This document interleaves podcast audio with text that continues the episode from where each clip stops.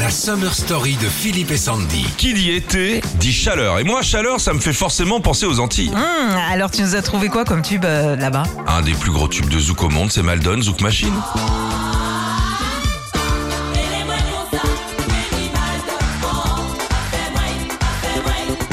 Ah j'adore aussi ça. J'adore l'histoire du groupe aussi parce qu'au début dans le groupe il y avait Joël Ursule qui a fait cartonner euh, le groupe en Guadeloupe dans les années 80. Et puis après il y a eu des petites tensions et Joël est parti. Ouais, elle a été faire White and Black Blues. White and black. Dans ce balance sur le white and black blue. Écrite par Gainsbourg. Elle s'en est pas trop mal sortie. hein. Ouais mais elle a raté le gros tube zouk des années 90, Maldon. Hein. C'est en grande partie grâce à Jeanne Faustin que ce tube a pu voir le jour. Et à ce jour, c'est le tube Zouk le plus vendu au monde. Bah j'imagine parce qu'à chaque fois qu'on entend Oh la musique dans la peau, tout le monde la connaît, m'a chanté. hein.